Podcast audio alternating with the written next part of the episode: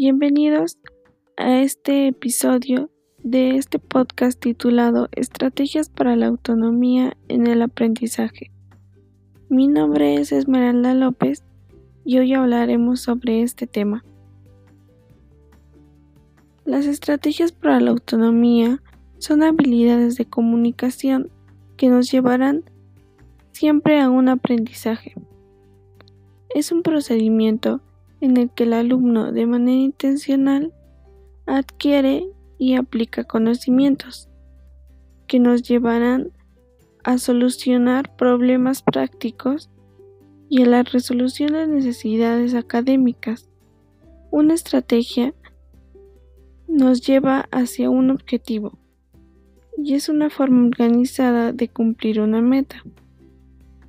Su función es llevar a cabo un aprendizaje efectivo. Hay varios tipos de estrategias. La primera es la recirculación, que es el aprendizaje verbal y la memoria. Otra de ellas es la elaboración, en la que se trata de integrar la información nueva con los conocimientos previos. La tercera es la organización. En esta se clasifica la información de manera que podamos interpretarla y con ella aprender de una manera más útil. ¿Cómo se hace una estrategia? Primero se debe identificar el objetivo. Después buscaremos la estrategia a crear podemos recrear un escenario en el que nos permite entender la información de manera clara y en la que todos podamos ser partícipes. Después se relacionan las ideas con el objetivo. Después de esto hay que asegurarnos y analizar que se está llevando a cabo los pasos continuos hacia el resultado.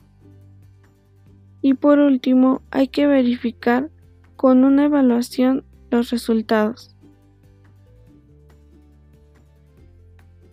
La autonomía en el aprendizaje es una forma de aprendizaje en la que los estudiantes asumen la responsabilidad de esta organización educativa ajustándola a nuestro propio ritmo. Y todo esto es gracias a las experiencias.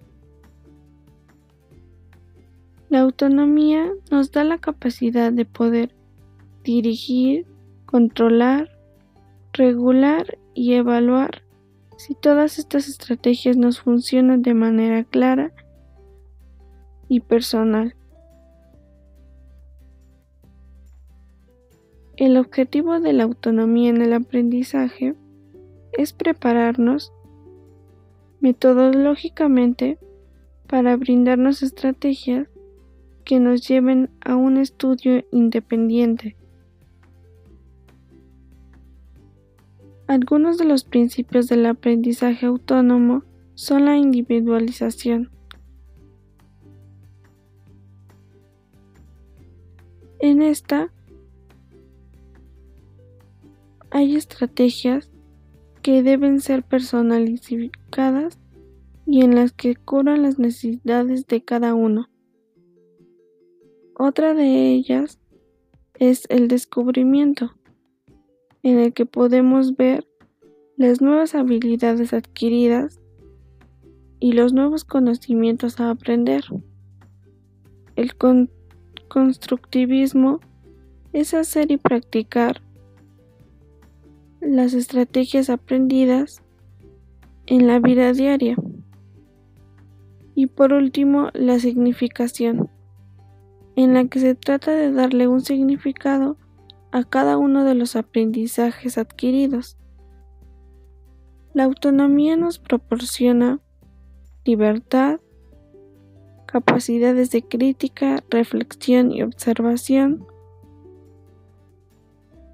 capacidades de liderazgo, capacidades de independencia y nos hace ser capaces de resolver problemas y retos en nuestra vida profesional. Muchas gracias por ver y escuchar este podcast. Hasta la próxima.